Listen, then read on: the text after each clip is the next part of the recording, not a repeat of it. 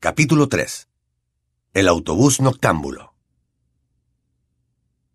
Después de alejarse varias calles, se dejó caer sobre un muro bajo de la calle Magnolia, jadeando a causa del esfuerzo. Se quedó sentado, inmóvil, todavía furioso, escuchando los latidos acelerados del corazón.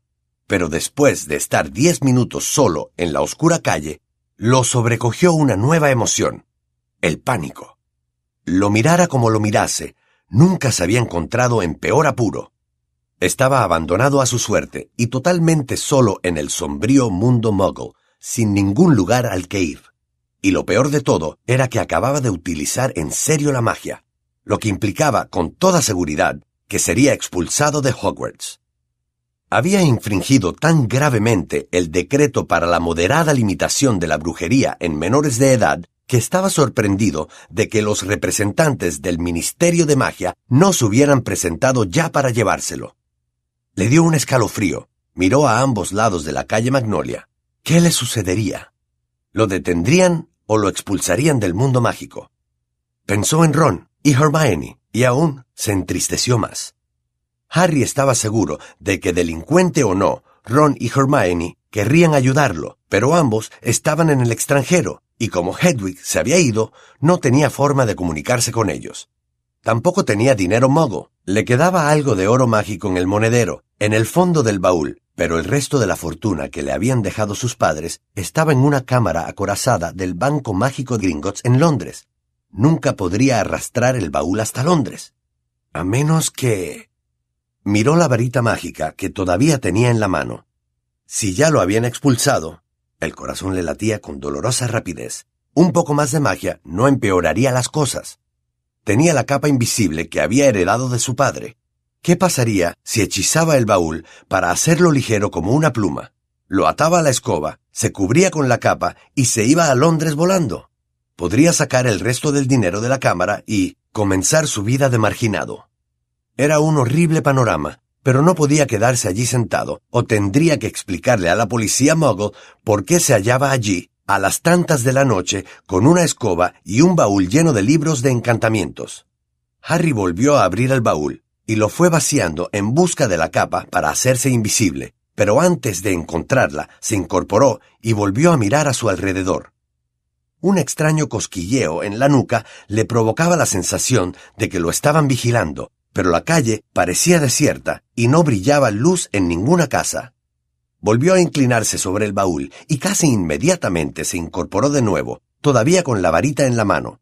Más que oírlo, lo intuyó. Había alguien detrás de él, en el estrecho hueco que se abría entre el garaje y la valla. Harry entornó los ojos mientras miraba el oscuro callejón. Si se moviera, sabría que se trataba de un simple gato callejero o de otra cosa. ¡Lumos! susurró Harry. Una luz apareció en el extremo de la varita, casi deslumbrándole. La sostuvo en alto, por encima de la cabeza, y las paredes del número dos, recubiertas de guijarros, brillaron de repente. La puerta del garaje se iluminó, y Harry vio allí, nítidamente, la silueta descomunal de algo que tenía ojos grandes y brillantes. Se echó hacia atrás, tropezó con el baúl, alargó el brazo para impedir la caída, la varita salió despedida de la mano y él aterrizó junto al bordillo de la acera. Sonó un estruendo y Harry se tapó los ojos con las manos para protegerlos de una repentina luz cegadora. Dando un grito, se apartó, rodando de la calzada justo a tiempo. Un segundo más tarde, un vehículo de ruedas enormes y grandes luces delanteras frenó con un chirrido exactamente en el lugar que había caído Harry. Era un autobús de tres plantas, pintado de morado vivo, que había salido de la nada. En el parabrisas llevaba la siguiente inscripción con letras doradas. Autobús noctámbulo. Durante una fracción de segundo, Harry pensó si no lo habría aturdido la caída. El cobrador, de uniforme morado, saltó del autobús y dijo en voz alta sin mirar a nadie. Bienvenido al autobús noctámbulo, transporte de emergencia para el brujo abandonado a su suerte. Alargue la varita, suba a bordo y lo llevaremos a donde quiera. Me llamo Stan Shonpike. Estaré a su disposición esta no. El cobrador se interrumpió. Acababa de ver a Harry, que seguía sentado en el suelo. Harry cogió de nuevo la varita y se levantó de un brinco.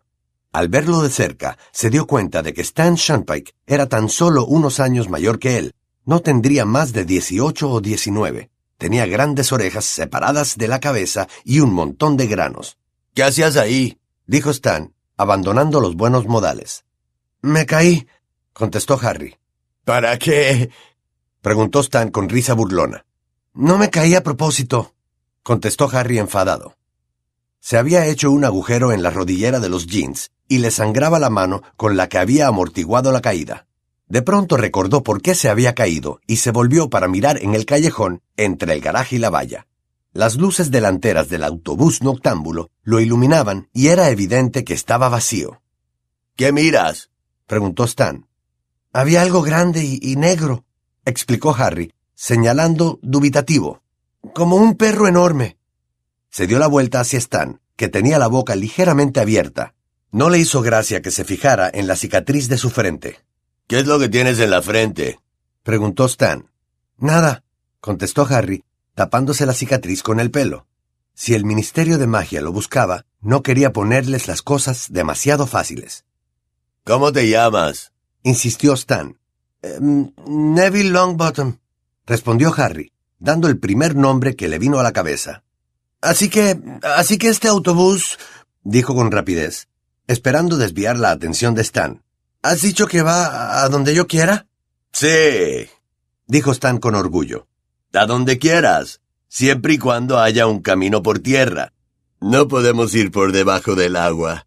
Nos has parado, ¿verdad? dijo, volviendo a ponerse suspicaz. Sacaste la varita y... ¿verdad? Sí, respondió Harry con prontitud. Escucha, ¿cuánto costaría ir a Londres? Once sickles, dijo Stan. Pero por trece te damos además una taza de chocolate y por quince una bolsa de agua caliente y un cepillo de dientes del color que elijas. Harry rebuscó otra vez en el baúl, sacó el monedero y entregó a Stan unas monedas de plata. Entre los dos cogieron el baúl con la jaula de Hedwig encima y lo subieron al autobús.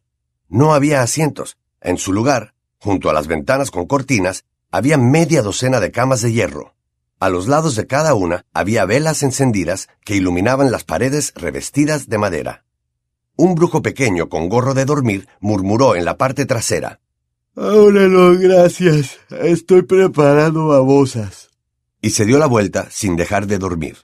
La tuya es esta, susurró Stan, metiendo el baúl de Harry bajo la cama que había detrás del conductor que estaba sentado ante el volante. Este es nuestro conductor, Ernie Prang. Este es Neville Longbottom, Ernie. Ernie Prang, un brujo anciano que llevaba unas gafas muy gruesas, le hizo un ademán con la cabeza. Harry volvió a taparse la cicatriz con el mechón y se sentó en la cama. Vámonos, Ernie, dijo Stan, sentándose en su asiento al lado del conductor. Se oyó otro estruendo y al momento Harry se encontró estirado en la cama, impelido hacia atrás por la aceleración del autobús noctámbulo. Al incorporarse, miró por la ventana y vio, en medio de la oscuridad, que pasaban a velocidad tremenda por una calle irreconocible. Stan observaba con gozo la cara de sorpresa de Harry. Aquí estábamos antes de que nos pararas, explicó. ¿Dónde estamos, Ernie? ¿En Gales? Sí, ¿Cómo es que los muggles no oyen el autobús? preguntó Harry. Esos, respondió Stan con desdén, no saben escuchar. ¿Cierto que no? Tampoco saben mirar. Nunca ven nada. Vete a despertar a la señora Marsh, ordenó Ernie a Stan. Llegaremos a Bergaveni en un minuto. Stan pasó al lado de la cama de Harry y subió por una escalera estrecha de madera. Harry seguía mirando por la ventana, cada vez más nervioso. Ernie no parecía dominar el volante. El autobús noctámbulo invadía continuamente la acera, pero no chocaba contra nada. Cuando se aproximaba a ellos, los buzones, los postes de luz y los botes de basura se apartaban y volvían a su sitio en cuanto pasaba. Stan reapareció, seguido por una bruja ligeramente verde arropada en una capa de viaje. Hemos llegado, señora March, dijo Stan con alegría al mismo tiempo que Ernie pisaba a fondo el freno, haciendo que las camas se deslizaran medio metro hacia adelante. La señora March se tapó la boca con un pañuelo y se bajó del autobús tambaleándose. Stan le arrojó el equipaje y cerró las portezuelas con fuerza. Hubo otro estruendo y volvieron a encontrarse viajando a la velocidad del rayo, por un camino rural, entre árboles que se apartaban. Harry no habría podido dormir aunque viajara en un autobús que no hiciera aquellos ruidos ni fuera a tal velocidad. Se le revolvía el estómago al pensar en lo que podía ocurrirle y en si los Dursley habrían conseguido bajar del techo a tía Marge. Stan había abierto un ejemplar de El Profeta y lo leía con la lengua entre los dientes. En la portada, una gran fotografía de un hombre con rostro triste y pelo negro y enmarañado le guiñaba a Harry un ojo lentamente. A Harry le resultaba extrañamente familiar. Ese hombre, dijo Harry, olvidando por unos momentos sus problemas. Salió en el noticiero de los muggles. Stan volvió a la primera página y rió entre dientes. Es Sirius Black, asintió. Por supuesto que ha salido en el noticiero Muggle, Neville. ¿Dónde has estado este tiempo? Volvió a sonreír con aire de superioridad al ver la perplejidad de Harry. Desprendió la página del diario y se la entregó a Harry. Deberías leer más el periódico, Neville. Harry acercó la página a la vela y leyó. Black sigue suelto. El Ministerio de Magia confirmó ayer que Sirius Black Tal vez el más malvado recluso que haya albergado la fortaleza de Azkaban aún no ha sido capturado. Estamos haciendo todo lo que está en nuestras manos para volver a apresarlo y rogamos a la comunidad mágica que mantenga la calma, ha declarado esta misma mañana el ministro de magia Cornelius Fudge. Fudge ha sido criticado por miembros de la Federación Internacional de Brujos por haber informado del problema al primer ministro Mogo. No he tenido más remedio que hacerlo ha replicado Fudge, visiblemente enojado. Black está loco y supone un serio peligro para cualquiera que se tropiece con él, ya sea mago o mogo. He obtenido del primer ministro la promesa de que no revelará a nadie la verdadera identidad de Black. Y seamos realistas, ¿quién lo creería si lo hiciera? Mientras que a los mogos se les ha dicho que Black va armado con un revólver, una especie de varita de metal que los mogos utilizan para matarse entre ellos. La comunidad mágica vive con miedo de que se repita la masacre que se produjo hace 12 años cuando Black mató a 13 personas con un solo hechizo. Harry observó los ojos ensombrecidos de Black, la única parte de su demacrada cara que parecía poseer algo de vida. Harry no había visto nunca a un vampiro, pero había visto fotos en sus clases de defensa contra las artes oscuras, y Black, con su piel blanca como la cera, parecía uno.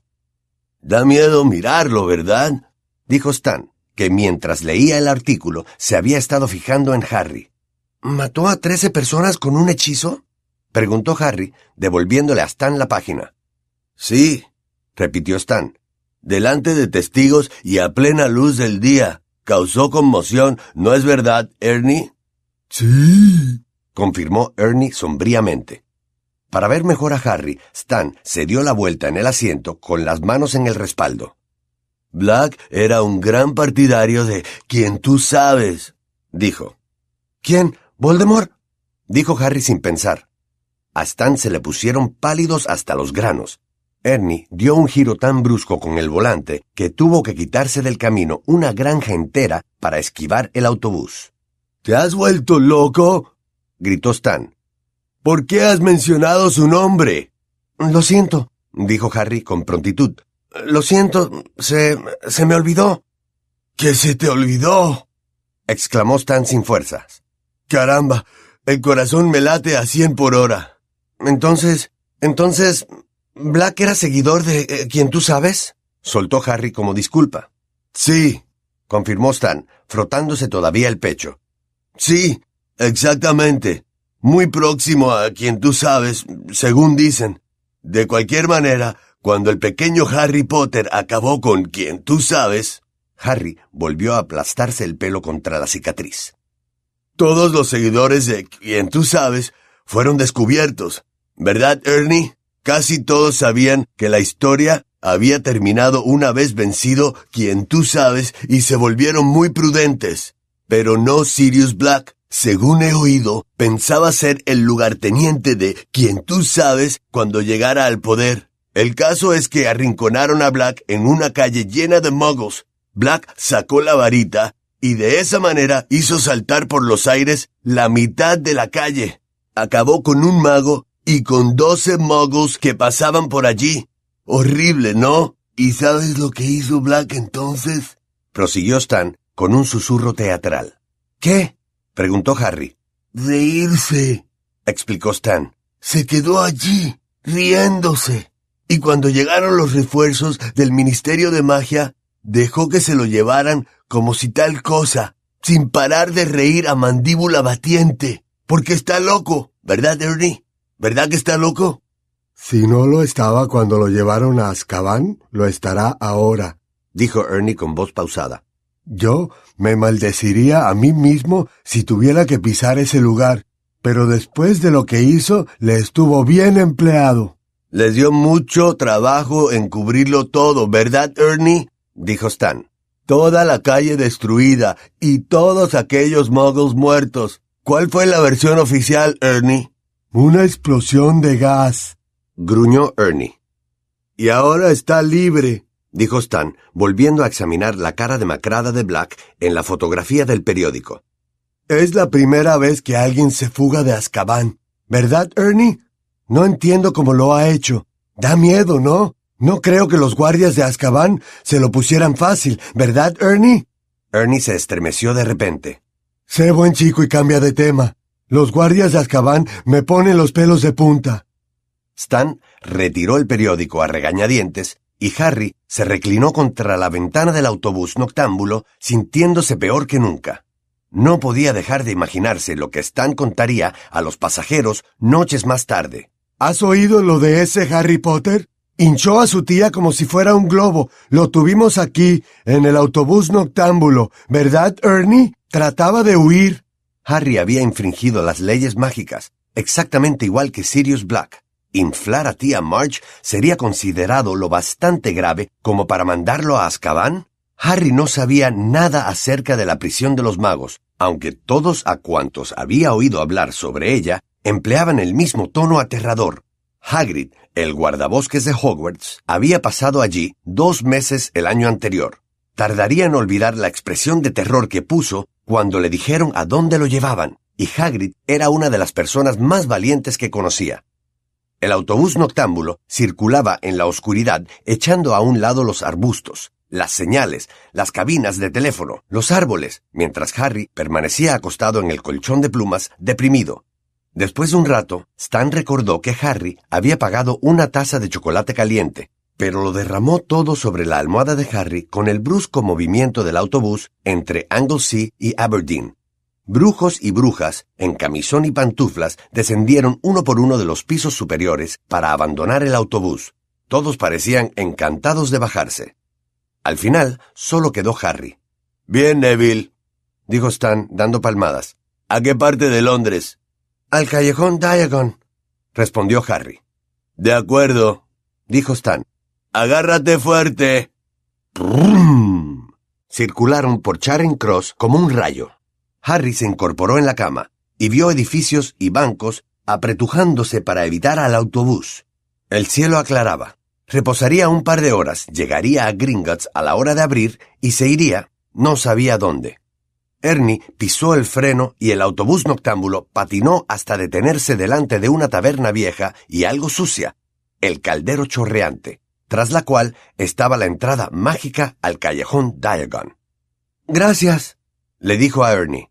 Bajó de un salto y con la ayuda de Stan dejó en la acera el baúl y la jaula de Hedwig. Bueno, dijo Harry. Entonces, adiós.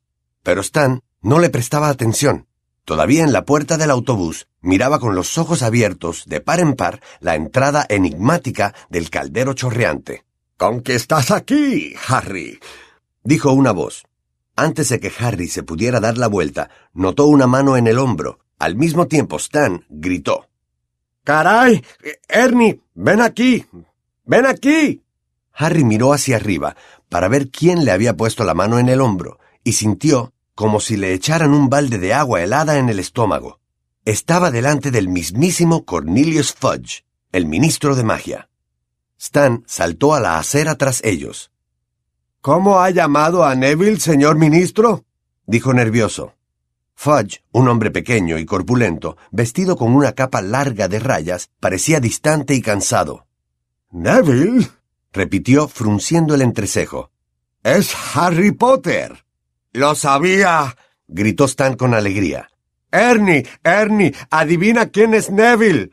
Es Harry Potter. Veo su cicatriz. Sí, dijo Fudge irritado.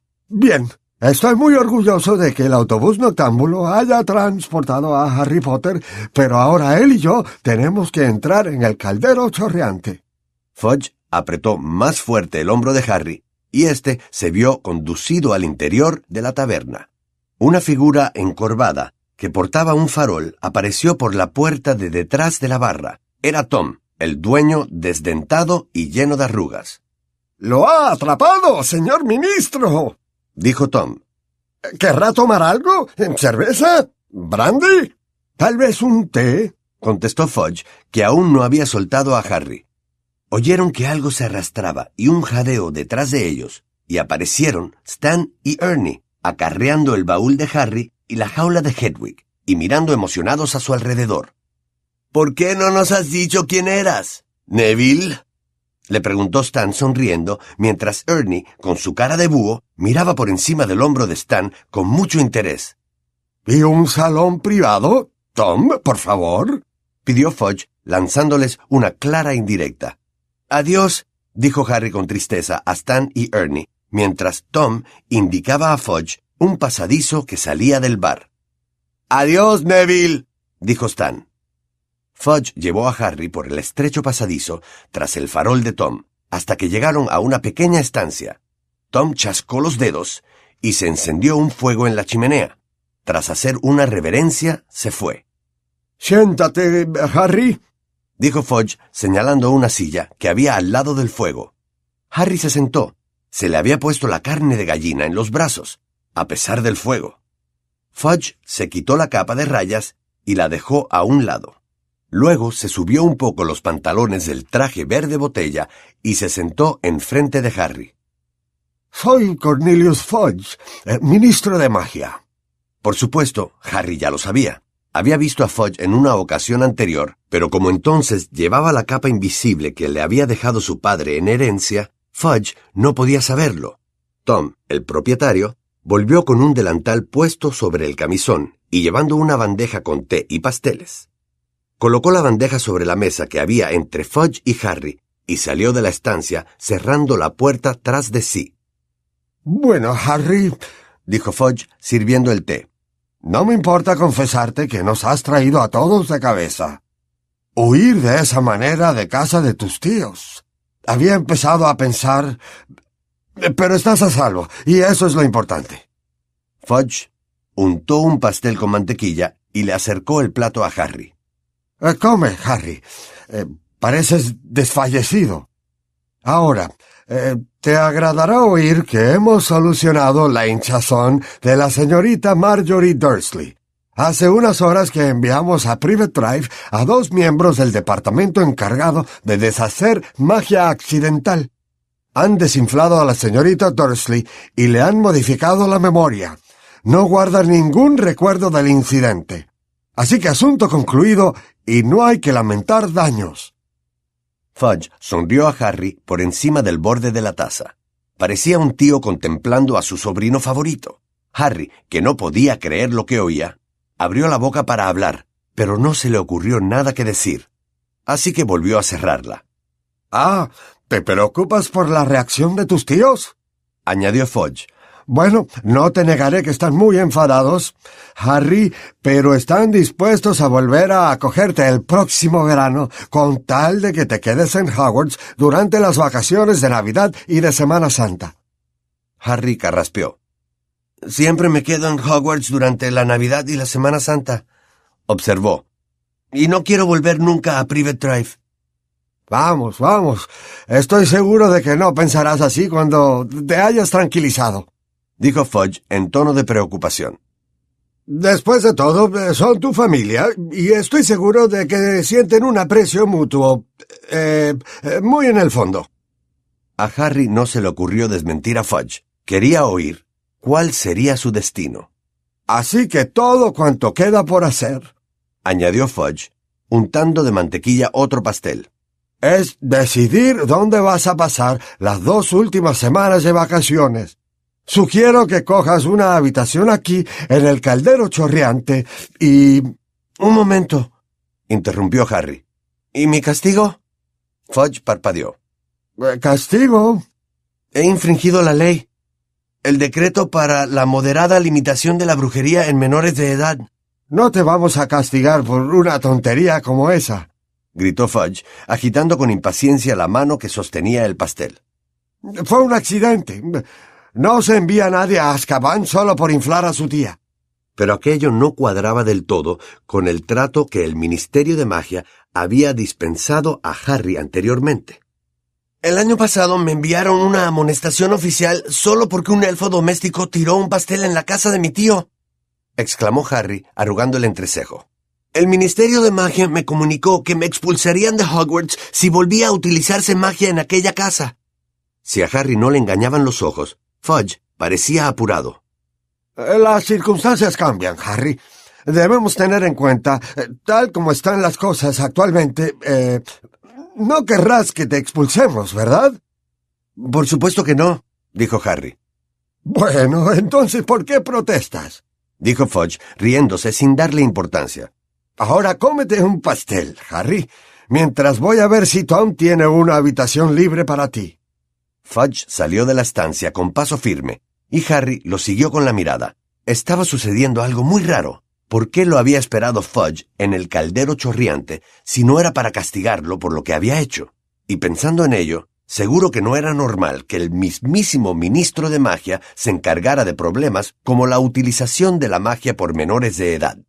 Fudge regresó, acompañado por Tom, el tabernero. La habitación once está libre, Harry, le comunicó Fudge. Eh, creo que te encontrarás muy cómodo. Solo una petición, y estoy seguro de que lo entenderás. No quiero que vayas al Londres Muggle. ¿De acuerdo? No salgas del callejón Diagon. Y tienes que estar de vuelta cada tarde antes de que oscurezca. Supongo que lo entiendes. Tom te vigilará en mi nombre. De acuerdo, respondió Harry. Pero, ¿por qué? No queremos que te vuelvas a perder, explicó Fudge, riéndose con ganas. No, no. Mejor saber dónde estás. Lo que quiero decir... Fudge se aclaró ruidosamente la garganta y recogió su capa. Me voy. Ya sabes que tengo mucho que hacer. ¿Han atrapado a Black? preguntó Harry. Los dedos de Fudge resbalaron por los broches de plata de la capa. ¿Qué? ¿Has oído algo? Bueno, no, aún no.